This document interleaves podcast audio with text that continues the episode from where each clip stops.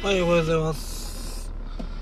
えー今回はですね、えー元森首相がですね、えー海外から、まあ、バッシングを受けている話についてしていきたいと思います。まあ、事の発端は何なのかっていう話なんですが、えーとその五輪五輪開催とかまあするにあたってまあ女性が多く会議に入ると時間がかかるというふうな話をしたんですよね。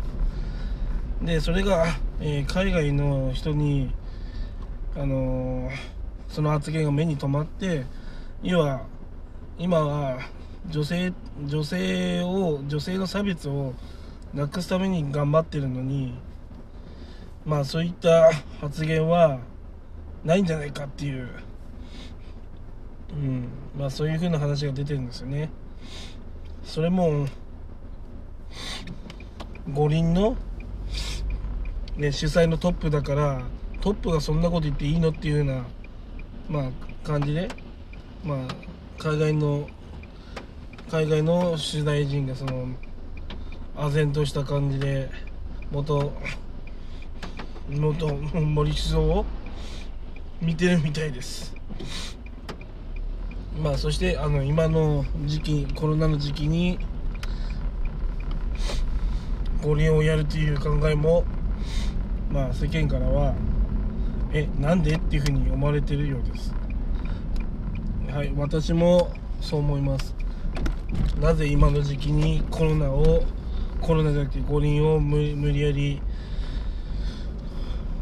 推進しているのかは私も理解ができません。やはりですねうん。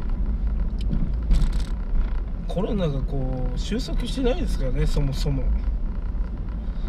にもかかわらず、うん、やろうとしてるのはやっぱ理解に苦します苦しみますよね。うん。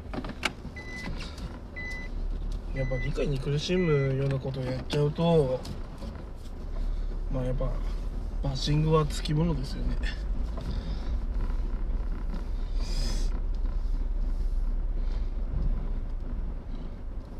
うん。だから本当はまああんコロナが収束してからやるのが一番のそのなんだろうな。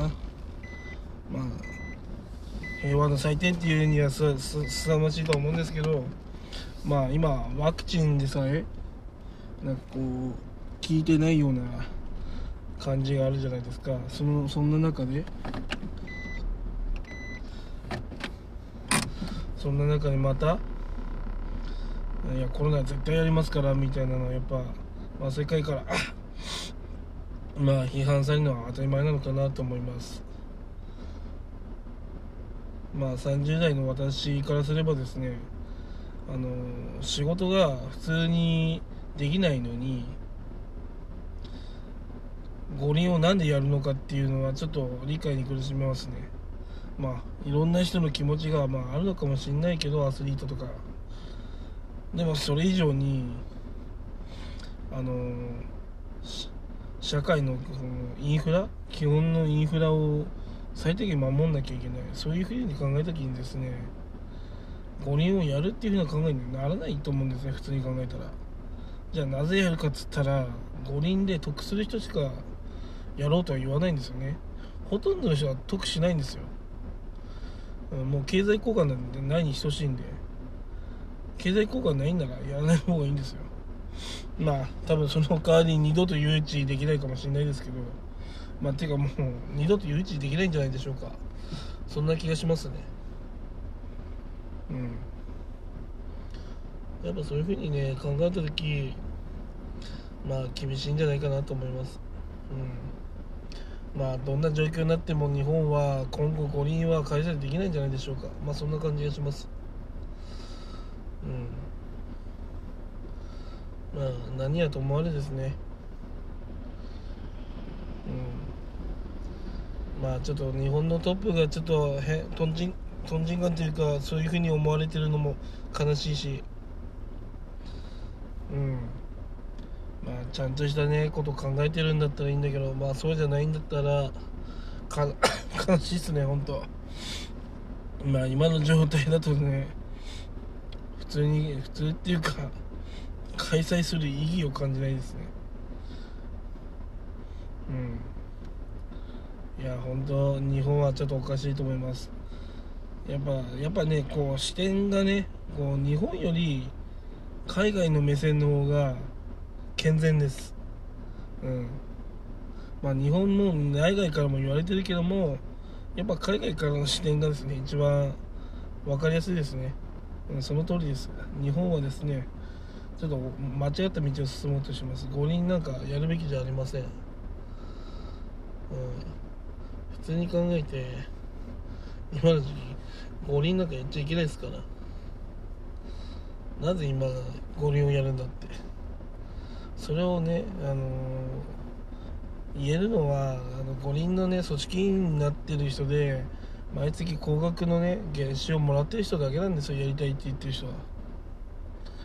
それ以外の人は得しないですから。うん。ね。何としてでもやるっていうのはちょっと他の違いかなと思います本当。おもてなしとかね言ってたけど今今思うとアホらしく感じますね。何がおもてなしだと。誰もおもてなししてないんじゃないか。そういうふうに思ってしまいますね。はい以上となります。